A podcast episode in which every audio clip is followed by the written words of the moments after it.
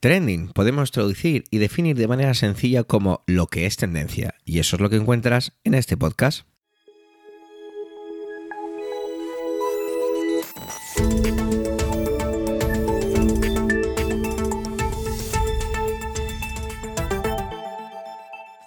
Este es el capítulo 282-282 del 25 del mes de enero de 2024 y cuenta con las intervenciones de Manuel Castaño, Ernesto Acosta, Antonio Rentero y Eduardo Norman. Un servidor, Javier Soler, hace hoy las veces de presentador.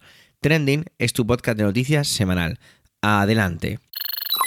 Esta semana comienza Manuel y nos trae un tema o una noticia que podríamos decir que es no recurrente, pero sí que se está repitiendo, que hemos tenido varios ejemplos y que aquí en este podcast Training se ha tratado con anterioridad. Tiene que ver con la censura en la cultura. En este caso, eh, Manuel nos trae el, el intento más bien de censura de la obra de teatro al Sasu en el Teatro de la Abadía. Vamos a ver qué enfoque le damos a esto porque está empezando a ser más recurrente de lo que pareciera. Intentaba ser yo prudente a la hora de la, presentación, pero bueno, esto parece como que se está repitiendo más de lo que nos gustaría. Adelante compañero, adelante Manuel.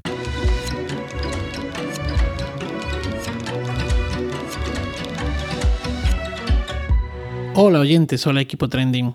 La semana pasada, mientras que salía a la luz este, mm, eh, este programa, bueno, pues ese mismo día en Madrid, frente al Teatro de la Abadía, había una manifestación por la tarde convocada por Vox para eh, bueno, mostrar su rechazo y su censura de eh, la obra que se iba a representar pues unas horas después, al Sasu. Alsasu es una obra de teatro en la que se cuentan mm, bueno, los hechos acaecidos en Alsasua.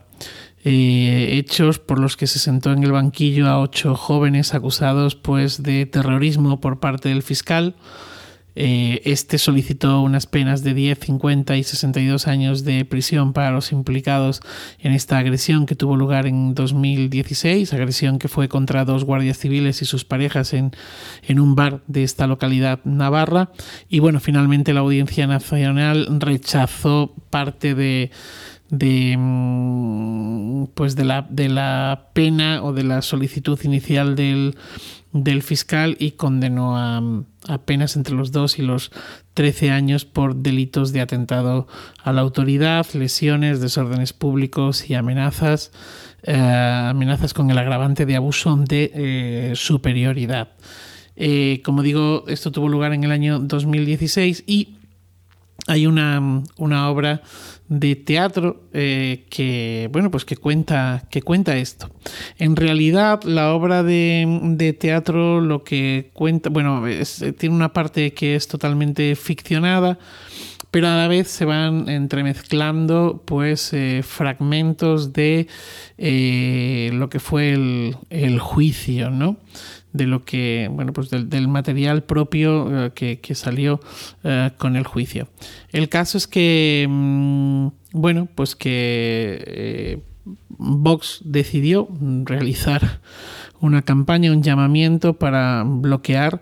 Lo había intentado anteriormente, denunciando en la Asamblea de Madrid, en el Ayuntamiento de Madrid, etcétera, pero bueno, pues, pues el PP se había eh, resignado, o bueno, más que resignado, se había enfrentado a, a Vox, pues no retirando las ayudas que, tiene este teatro especialmente por parte de la comunidad y defendiendo el derecho eh, y la libertad de, de expresión.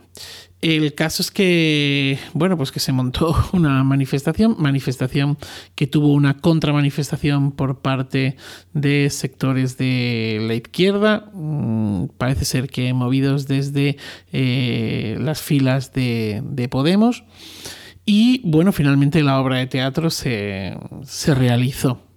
Juan Mayorga dijo que mm, antes de, empezar el espectáculo, pues dio la bienvenida al público y eh, dijo que un teatro es un lugar para la paz y la libertad. Un teatro es un lugar para la libertad porque quienes acuden a él lo hacen libremente y libremente eligen mirar y escuchar y libremente juzgan sobre lo que han visto y escuchado. He leído las, las críticas que se han hecho al espectáculo y porque yo, sinceramente, yo no lo he visto. He leído las críticas y bueno, son críticas en las que, dependiendo del medio eh, que uno tome, pues eh, y su tinte político, pues, pues van, son más eh, encarecidas, encarnadas o son más enfurecidas o, más, bueno, pues defensoras de lo que allí ocurrió, de la propuesta que hace la directora del, de este espectáculo.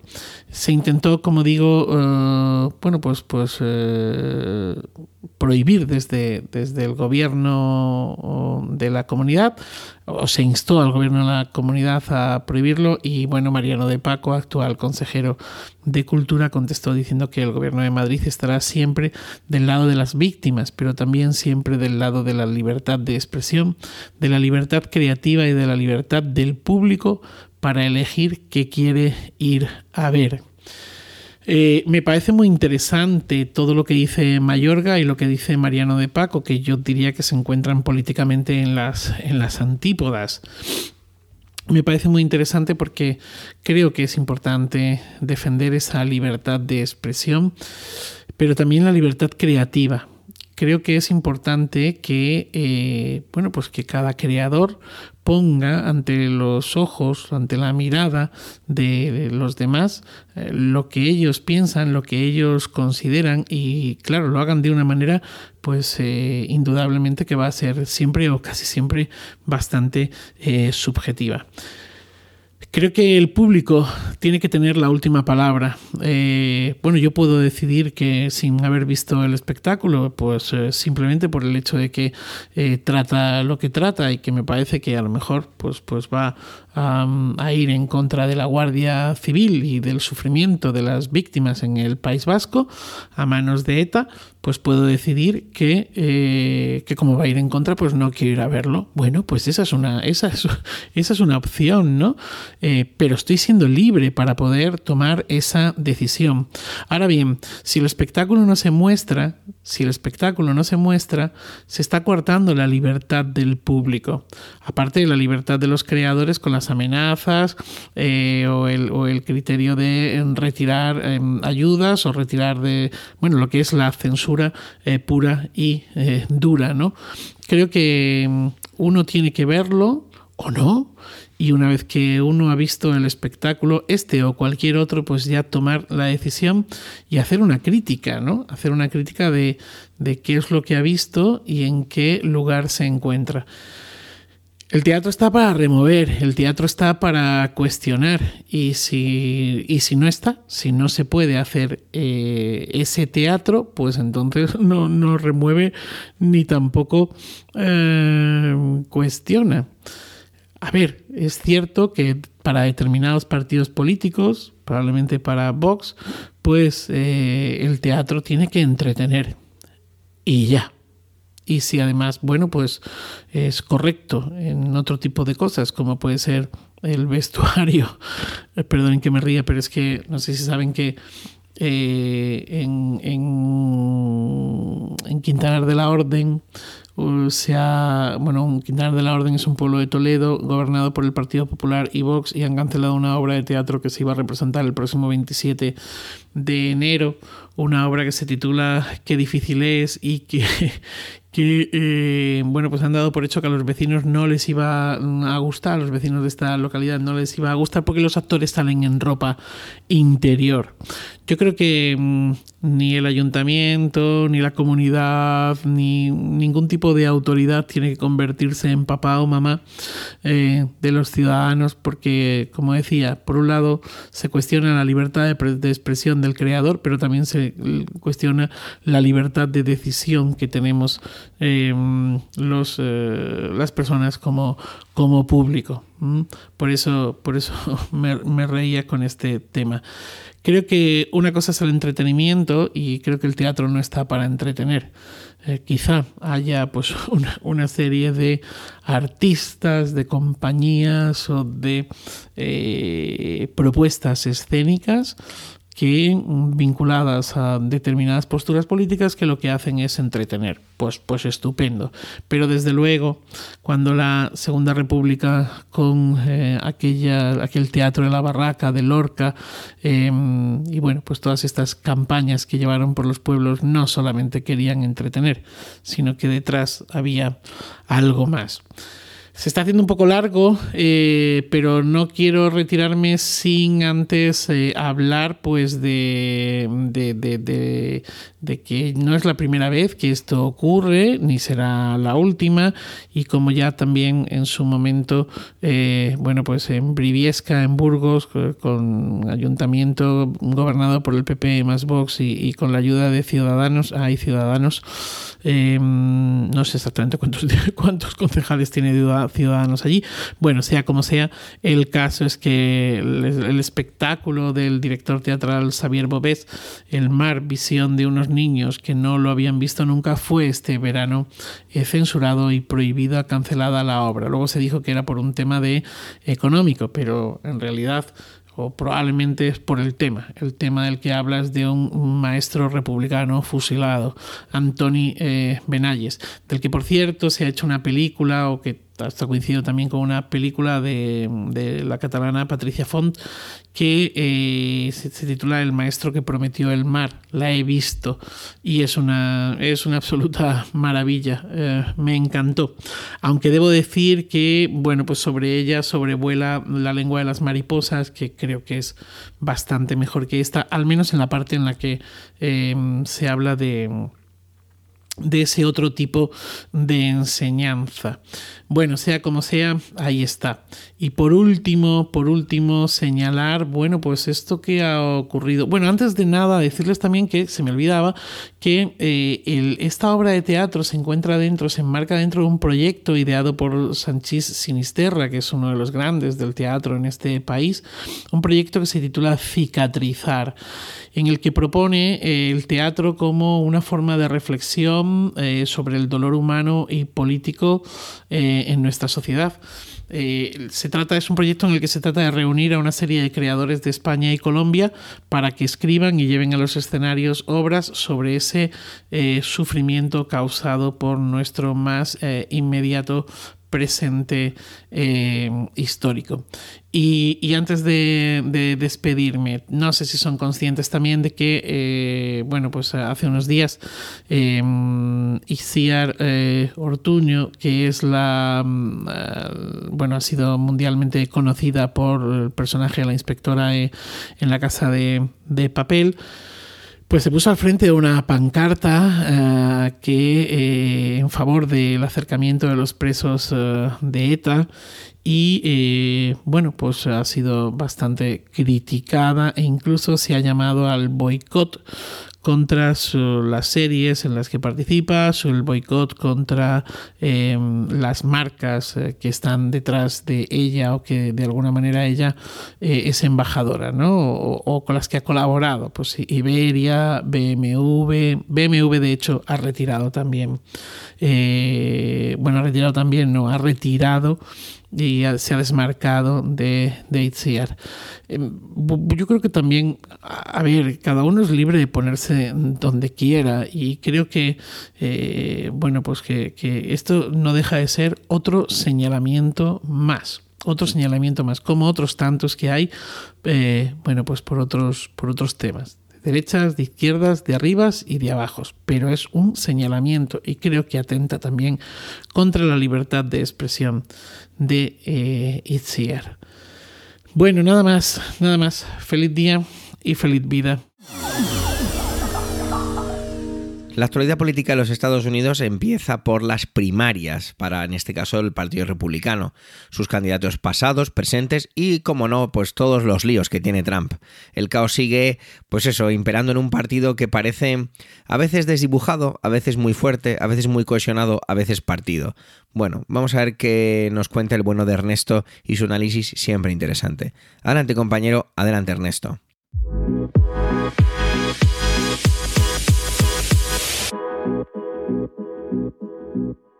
Muchas gracias Javier, saludos para todos los oyentes y para el equipo de Trending.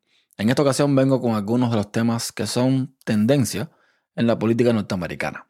Hace unos días, como quien dice, comenzaron las primarias electorales en Estados Unidos con los caucus de Iowa para los republicanos, quienes hasta ese momento contaban con varios candidatos. Chris Christie, el candidato más frontal contra Donald Trump, quien desafortunadamente se dio por vencido y se salió de la carrera. Asa Hutchinson y Ryan Binkley, a quien no conocen en su casa, pero ahí estaban. Y me voy a detener un momento en Vivek Ramaswamy. Este es un tipo que viene de la industria farmacéutica, que es petulante y fastidioso como el solo, y un total hipócrita. Ramaswamy intentó copiar el mensaje duro de la extrema derecha y uno de sus puntos más fuertes fue el proponer eliminar el derecho a la ciudadanía norteamericana por nacimiento. El problema con esto es que Vivek Ramaswamy es hijo de inmigrantes hindúes y precisamente sus padres, que para ese entonces no tenían ni siquiera papeles, o al menos no su madre, se aprovecharon de ese derecho otorgado por la Constitución y su hijo nació siendo ciudadano americano. Esta bendita ironía lo convierte en un vulgar hipócrita, como ya dije. Ramaswamy quedó en cuarto lugar en los caucus de Iowa con 8.449 votos y por ende se quedó afuera. Eso sí, antes de irse, no dudó en darle una pasada de lengua a los zapatos de Trump con la esperanza de, me imagino, ser elegido vicepresidente si Trump gana las elecciones y la justicia se lo permite. Ojo con esto. Mi sensación siempre ha sido, con todos los candidatos republicanos que estuvieron corriendo hasta el momento, que no estaban corriendo para presidente, sino para vicepresidente. La mayoría de ellos, eh, cuando se les preguntó si siendo presidente perdonarían a Donald Trump por sus crímenes, dijeron que sí. O sea, que básicamente están preparando el terreno para que, si llega el momento, el señor Trump los escoja sin ninguna duda. Otra candidata, Nimarata Nikki Randagua, es, eh, bueno, entre todas, o ha sido entre todos los candidatos, uno de los que más ha dejado en claro la verdad sobre la pésima gestión de Trump como presidente en los debates presidenciales. Entre otras cosas, habló de cuánto añadió Trump a la deuda del país con sus recortes de impuestos y otros temas más.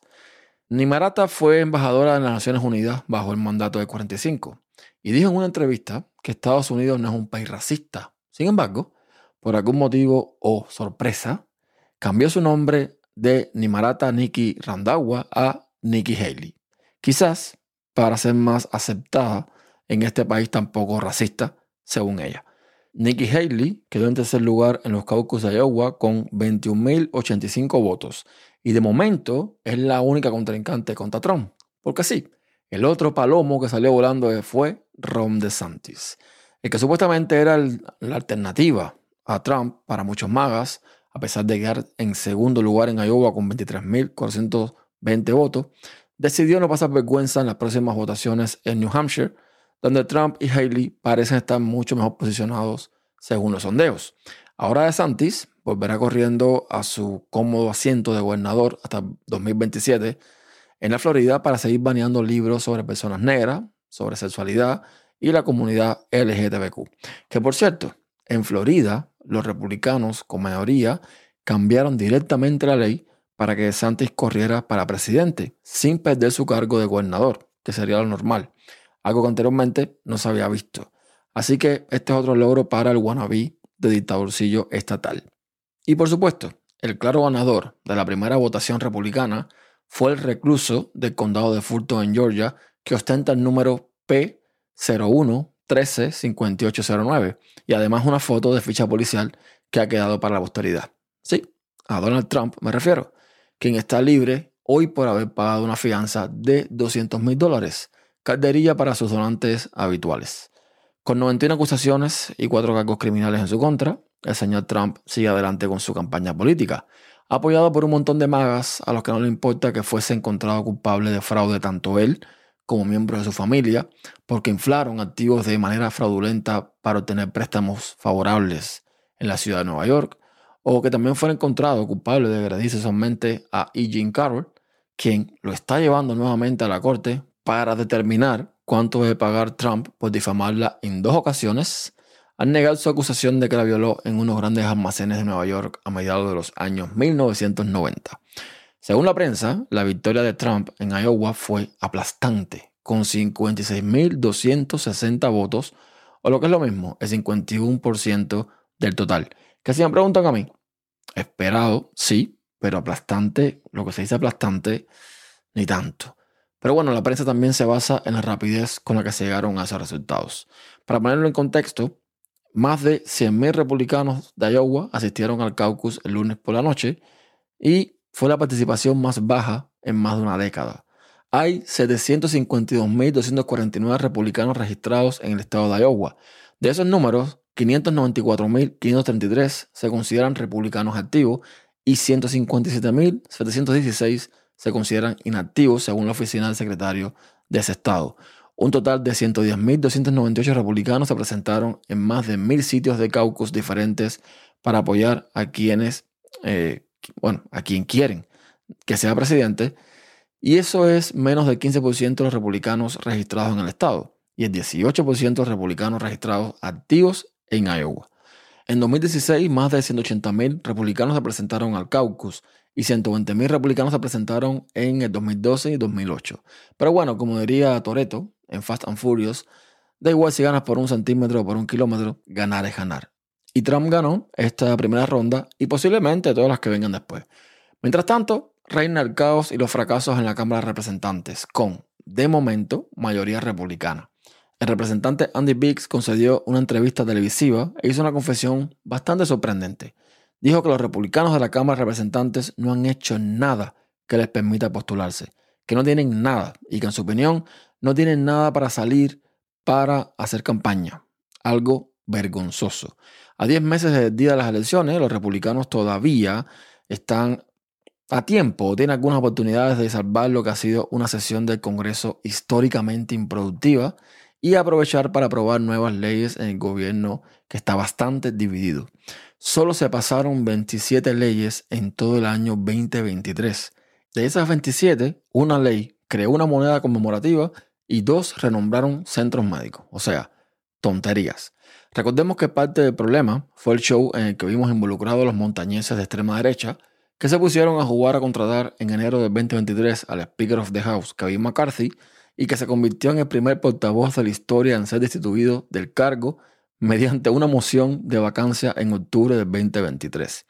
Básicamente, estos republicanos han perdido tiempo detrás de Hunter Biden, hijo de Joe Biden, este último, al que además le están intentando hacer un impeachment sin prueba alguna, y se han dedicado a amonestar también a tres miembros del lado demócrata, al representante Adam Schiff, demócrata por California, en junio, a la representante Rashida Tlaib, demócrata por Michigan en noviembre, y el representante Jamal Bowman de Nueva York en diciembre. Un acuerdo de gasto entre el presidente de la Cámara de Representantes, el nuevo, Mike Johnson, republicano por Luisiana, y el líder de la mayoría del Senado, Chuck Schumer, demócrata por Nueva York, le da al Partido Republicano la oportunidad de lograr recortes de gastos. Un posible acuerdo de inmigración en el Senado les brinda la oportunidad de endurecer las leyes de asilo y fronteras. Y aquí voy a hacer una pausa, porque hace unos días vi un video donde había un representante demócrata pidiéndole explicaciones a, los republicanos por el simple hecho de que se niegan en todo momento a, eh, digamos, dar dinero para los veteranos o para el almuerzo de los niños y cosas por el estilo. Sin embargo, no dudan en crear exenciones de impuestos para los millonarios por ejemplo, para los que tienen jet privado. En fin, bienvenidos al Partido Republicano. Sin embargo, ninguna de estas medidas que mencioné anteriormente tiene garantía de convertirse en ley y los miembros de derecha, incluido Andy Biggs, se están rebelando contra algunos de ellos por no ser lo suficientemente conservadores. Las perspectivas del emergente proyecto de ley de inmigración pueden depender de Trump, quien busca utilizar el supuesto caos en la frontera como arma contra el presidente Joe Biden en las elecciones generales. Y otro apunte, el speaker, Mike Johnson, dijo en una entrevista no hace mucho que todas las noches habla con Donald Trump y básicamente dejó caer o dejó dicho que no hará nada con la frontera hasta que Trump no sea electo presidente. Así nos va. Y si se ha notado el sarcasmo y la burla en alguna parte de esta intervención, que he tratado que no, pues bueno, fue con toda intención, porque este país, como diría el director de esta red, no es real.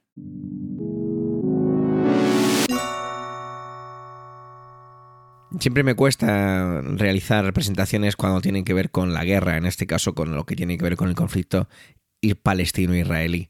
Sin embargo, oye, ojalá fuera que todo esto sobre una propuesta de alto el fuego por parte de Israel, también por parte de la Unión Europea, con Borrell al frente, pues traiga ojalá algo de tranquilidad, algo de paz y bienestar a todo, toda esa gente que no se merece lo que está ocurriendo.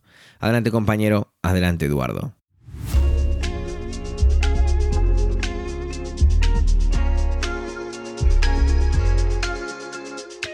hoy el tema en el que vengo a hablar nosotros, que el plan de paz que la Unión Europea, eh, por, mano de Josep Borrell, em, está promoviendo eh, para una paz en Israel y Palestina. Y para conseguirlo eh, se basa la idea de dos estados, un estado israelí y un estado palestino. La, la intervención de Josep Borrell ha sido bastante, em, bastante cacareada, bastante vamos, ha corrido mucho por redes, etcétera, porque eh, Josep Borrell ha dicho que, em, que no entiende el gobierno de Netanyahu que se niega a la solución de los dos estados, ¿no? Porque él dice que cuáles son las otras soluciones que tienen en mente. Eh, hacer que los palestinos se vayan, matarlos. Eso es lo que ha dicho él textualmente, ¿no? Entonces, em, parece ser que el ministro de Exteriores israelí, eh, Israel Katz, ha evitado pronunciarse sobre la solución que propone la Unión Europea, pero mm, ha recuperado un plan que tiene de crear una isla artificial frente a Gaza para dotarla de agua y electricidad que le haría más aún la franja. ¿vale? Es una idea un poco peregrina. Es decir, quiere desplazar a los eh, palestinos de, Gaza, los quiere desplazar a, mm, a esa isla artificial. Em, por otra parte, el, asunto, eh, lo que es en Israel como tal, es decir, de forma interna, eh, está bastante caldeado porque la paciencia entre los familiares de los secuestrados por Hamas eh, se está acabando. Y ayer, o bueno, ayer, cuando estoy grabando esto, el día antes de grabar esto, o sea, hace, cuando lo escuchéis, si lo escucháis el jueves, serán hace hace tres días, un grupo interrumpió una reunión del Parlamento en protesta por los más de 100 días de cautiverio y para exigir al gobierno un acuerdo que permita la liberación de los, de los eh, secuestrados. Y por otra parte, eh, ayer eh, también jamás ofreció una tregua de dos meses a cambio de una liberación de todos los rehenes y de algunos presos palestinos. Es un intercambio, ¿no? Por, una parte la, paz y por bueno, la paz. Un armisticio durante dos meses y liberar los rehenes y a cambio liberar unos presos palestinos. Bueno. Mm, viste la cosa, mira mi reflexión, ¿vale? Eh, yo sinceramente mm, no entiendo cómo hemos tardado tanto tiempo en, eh, en generar una propuesta de plan como este. Porque como dice Josep Borrell, es que no hay más opciones. Es decir, no, había que pensar tanto. Yo entiendo que lo que ocurre aquí es que Israel es Israel, quiero decir, es eh, muy amiga de Estados Unidos, también muy amiga de Europa, de la Unión Europea. Y siempre em, hay una especie de trato de favor. Lo que pasa es que eh, yo creo, porque incluso en Estados Unidos, eh, bueno, toda la parte, digamos, progresista de Estados Unidos, la parte demócrata, ¿no? Incluso dentro de los republicanos, alguna parte de los republicanos están ya un poquito mm, mosqueados con lo que está haciendo Israel, ¿no? Porque mm, evidentemente eh, esto es una, o sea, es más que, reaccionar ante una ofensiva de, de Hamas. Em, y además tampoco está solucionando los problemas, porque como decimos, el tema de, los rehenes sigue ahí, o sea, esa problemática sigue ahí. Y no se soluciona porque está habiendo una invasión, bueno, no una invasión, un exterminio de, los eh, palestinos en la, franja de Gaza, ¿no? Yo creo que es evidente que, es, que, o sea, que quieren quitarlos de ahí. Yo no digo matarlos, ¿vale? Yo no digo eliminarlos mm, para siempre, digo quitarlos de ahí, los quieren sacar. ¿vale? Y la manera más sencilla de hacerlo es, mm, digamos, eh, fastidiarlos tanto eh, militarmente que la gente se vaya sola. De hecho, ya ha habido mucha inmigración a Siria, a la, a la franja de... Mm, o sea, a la otra franja palestina. Y mm, en general, las, la gente tampoco, o sea, la gente de, de, Gaza La gente quiere decir, los que no son jamás. Porque es que recordemos que en, Gaza no solamente vive la gente de jamás, vive mucha otra gente. Y esa gente eh, está muy harta de esta situación y está viendo que van a perder su- sus casas, van a perder su, mm, su país realmente, porque ellos están viviendo ahí. Y muchos han nacido incluso ahí. Y parece que nadie quiere hacer nada. Es verdad que sí, que ahora viene este plan de, de, la Unión Europea, que me parece muy bien, me parece correcto, pero mm, yo creo realmente vamos a tener mm, lo que hay que tener para ponernos delante de Israel. En Israel hay muchísimas mm, muchísimas eh, voces que están en contra de la de lo que se está haciendo en Gaza. Quiero decir, es que me, acuerdo al principio de la ofensiva que era como, como algo muy malo decir que, que hay que ver Israel como, como es, ¿no? o sea, decir, criticar a Israel era algo, "Ah, que hasta que no sé cuánto, bla, bla, bla". este es un este es un nazi porque está en contra de los judíos. No, mire usted. Una cosa es, una cosa es una religión, incluso una eh, una raza o una etnia, como lo quiera llamar, etnia mejor, ¿vale? Y otra cosa es un país, ¿vale? Porque en, en Israel no solamente hay judíos, también hay, eh, también hay palestinos, o sea, mm, árabes israelíes, ¿vale? Eh, y aún así, el problema no lo tenemos ni con, o sea, no lo tenemos. Los que estamos en contra de esta guerra no lo tenemos con los judíos, no lo tenemos con los palestinos que están viviendo en, Israel, lo tenemos contra Israel como tal, contra el, el sionismo, que es el nombre eh, concreto para referirnos al nacionalismo mm, israelí. Nacionalismo entendido como algo, mm, o sea, decir, como mm, extrema derecha o, o derecha radical, ¿no? Bueno, yo creo que ya en este caso casi podríamos hablar de extrema derecha, pero bueno. Son gente que, y concretamente en este caso me refiero a Netanyahu y los suyos, ¿vale? Son gente que, que está en un extremo ideológico absoluto y que piensan que su supervivencia, la supervivencia de Israel y de los, y de los judíos, porque ellos se ven como, mm, como representantes de todo, de todo el pueblo judío, necesita mm, de esta victoria, ¿no? Para, mm, para, para no perecer, para no desaparecer para siempre. Por otra parte, Netanyahu sabe que en el momento en que esta guerra termine, sobre todo si, si no la ganan, no la gana Israel, Israel, él se va fuera. O sea, es decir, Netanyahu tiene ya unas em, unas encuestas bastante bueno ya las tenía antes mm, negativas antes de esta mm, de esta escalada bélica. Y ahora con la con, la guerra ha ido mucho a mucho peor sobre todo porque mm, tampoco se están viendo resultados. No parece que esto sea algo que vaya a terminar pronto.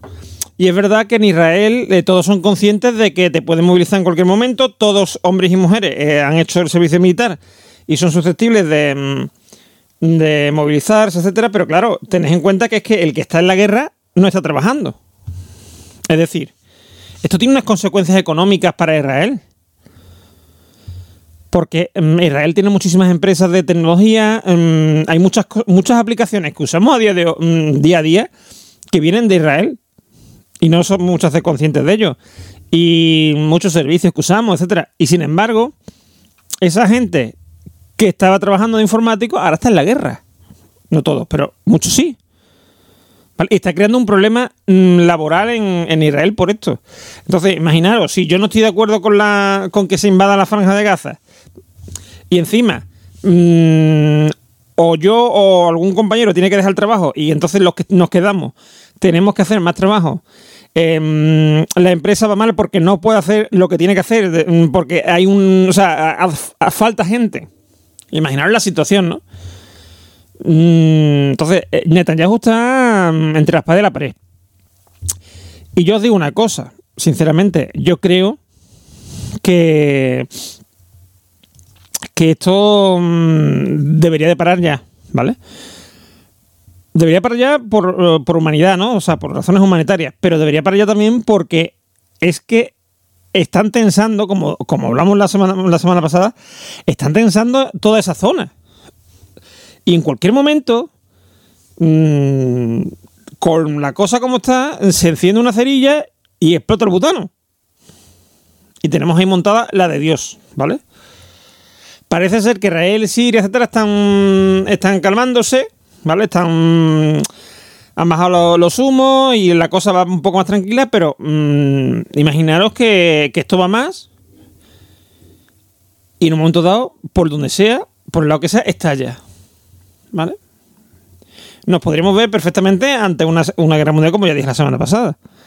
Entonces yo creo que esto cuanto antes termine mejor. Espero, espero que este alto el fuego que ha propuesto Tel Aviv, que ha propuesto um, Netanyahu en este caso, eh, lleve a un, a un enfriamiento de la situación y lleve a que en un momento dado podamos eh, tener la fiesta en paz. Mm, es verdad también que jamás mm, también ha hecho de las suyas. Quiero decir, todo esto ha empezado por culpa de jamás, ni más ni menos. ¿Vale?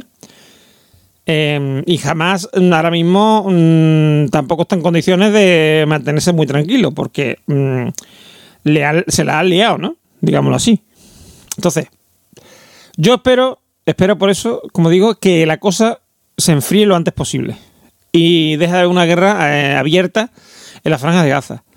Y espero que mm, se restablezca la normalidad en esa zona y sobre todo que se consiga el, plan, plan de paz de la Unión Europea y mm, haya dos estados. Pero si no, vamos a apretarnos, vamos a, ponernos el cinturón porque viene en curva, ¿eh? O sea, yo, o sea, temo, o sea, siento, perdón, eh, terminar como la semana pasada, pero hay que tener cuidado con lo que está pasando en el intermedio. Mucho cuidado. Antonio, como siempre, nos trae cine y en este caso tiene que ver con el inicio de las nominaciones a los Oscar. Ha habido un poquito de levantamiento de ampollas con todo esto, ya que la película de Barbie no ha sido nominada ni su directora ni su actriz principal, Margot Robbie, a ninguna de las candidaturas. Sin embargo, sí lo ha sido Ryan Gosling con su, su, interpretación de Ken. Esto ha sido un poco, no sé, recibido de mala manera por parte de las redes, la comunidad y demás. No sé si nos viene a hablar de eso Antonio o no específicamente de ello. Sé que nos viene a hablar de una película que ha sido nominada a la mejor película de animación, Robot Dreams.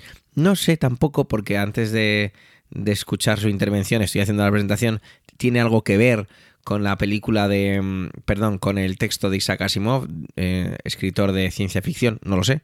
Pero bueno, nos decía o me ponía en la descripción que es una entrañable historia de amistad entre un perro y un robot. Bueno, pues vamos a escucharle que siempre es didáctico. Adelante compañero, adelante Antonio.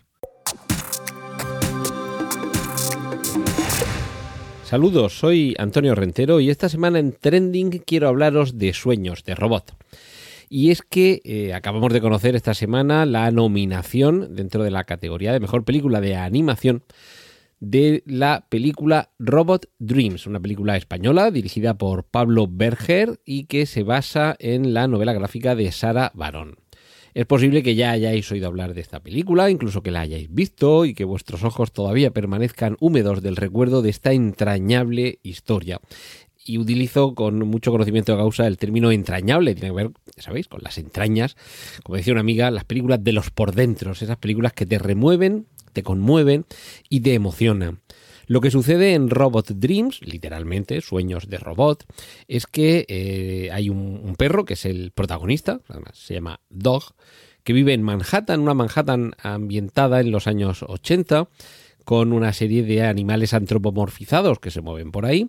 Y aunque la película no es muda, porque hay, sonor, hay, sonidos, hay banda sonora, sí que es cierto que los personajes no, no hablan entre ellos, no hay diálogos. Y a pesar de ello, mm, logran conmover, logran emocionar. Y por supuesto logran contar una historia, que parece que ahora hay que descubrir que sin palabras se puede contar una historia, cuando hace ahora más o menos un siglo era cuando empezaban a sonar las primeras películas sonoras y hasta ese momento habíamos tenido casi tres décadas de cine sin diálogo, cine sin voz. Pues bien, solo con la imagen, esta película de animación, una animación con unos colores muy, muy planos, para mm, aproximarlo algo al estilo Futurama o Simpson, ¿vale? Eh, ese, tipo de dibujo de colores planos y muy bien definidos. Y, lo que se nos cuenta es eso, esa historia de, de, Dog, ese perro que vive solo en el Manhattan de los años 80 y que para tener un amigo decide construirse un robot. Solo voy a leer hasta ahí. Si ya habéis visto la película, ¿qué os voy a contar? Si no la habéis visto, estáis a tiempo, porque yo creo que todavía en muchos cines se está proyectando, de deleitaros con esta joya, porque es una maravilla lo que se nos cuenta aquí.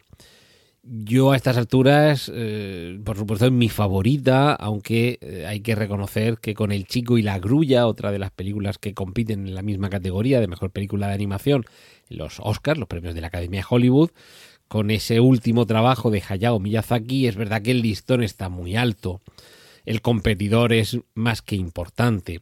Y desde luego si se trata de premiar una categoría artística, una trayectoria profesional, evidentemente Miyazaki tiene mucho más ganado que Pablo Berger, que en fin, Pablo Berger tiene una carrera también a sus espaldas importante, pero el campo de la animación, si no estoy equivocado, esta creo que es su primera película, su primer largometraje de animación, y claro, Miyazaki lleva una carrera detrás de él más que relevante. Algunos dicen que es el Walt Disney japonés, algunos dicen que Walt Disney es el Hayao Miyazaki de Occidente. Pero la cuestión es que Pablo Berger es debutante en esto de la animación, pero es que es verdad que su película, si la, como se hace con lo de los eh, boxeadores, el mejor eh, boxeador eh, onza por onza, o libra por libra, aquí yo creo que en el caso de estas dos películas, que son las que compiten, gana claramente Robot Dreams de Pablo Berger de, una manera objetiva. Siendo El Chico la Grulla una grandísima película, pero creo que Robot Dreams es mejor película si la comparamos mucho más internacional, mucho más accesible y yo creo que mucho más emocionante y emotiva. Y yo creo que eso debería tener algún valor. Claro, a ver, eh, estamos tratando de objetivar lo subjetivo, porque a fin de cuentas una película nos puede parecer maravillosa, magnífica e inmejorable y que cualquier otra persona o muchas otras personas piensen que no, que es deleznable, que es mala, que es aburrida, Estamos en ese terreno. Estamos en el terreno de que los premios Oscar de Hollywood, mm, tampoco caigamos aquí en, la inocencia pueril, detrás llevan un recorrido que no es siempre estrictamente artístico, sino que también hay una carrera comercial detrás, que hay algunos de estos premios que los estudios, los productores hacen unas campañas potentísimas que son las que terminan ganándose el voto de los académicos. Recordemos que aquí hay miles de académicos que votan en todo el mundo. Por supuesto, muchos de ellos no han visto las películas, pero las votan igualmente.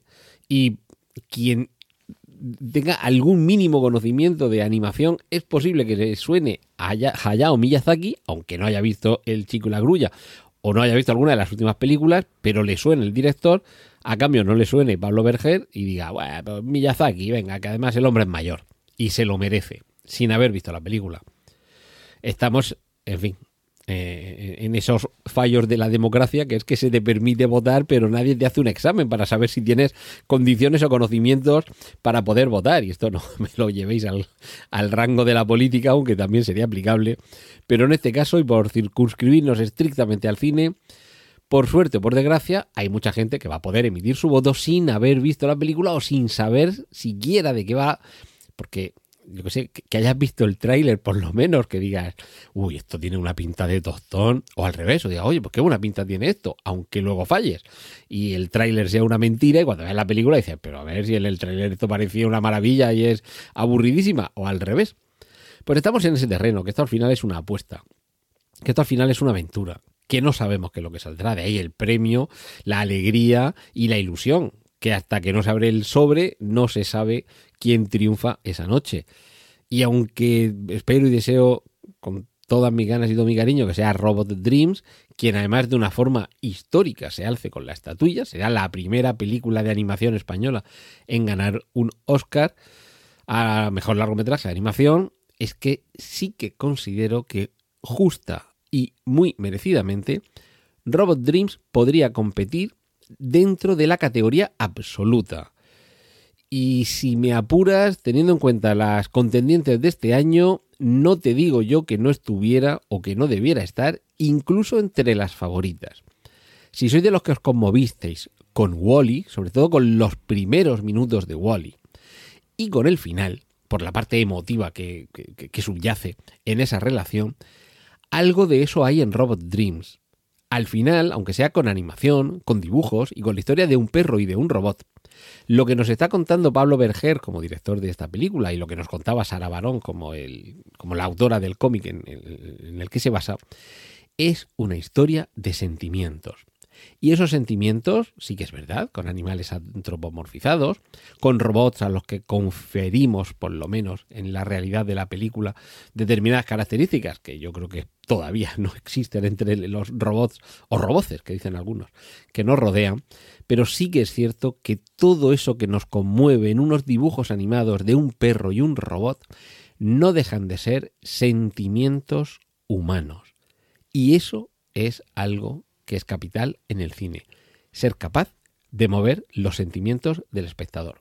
Y eso lo hace Robot Dreams y ojalá que obtenga ese premio merecido. Ojalá. Pues esto es lo que quería compartir esta semana con vosotros aquí en Trending. Ahora os dejo con los contenidos que tienen preparados el resto de mis compañeros. Un saludo de Antonio Rentero.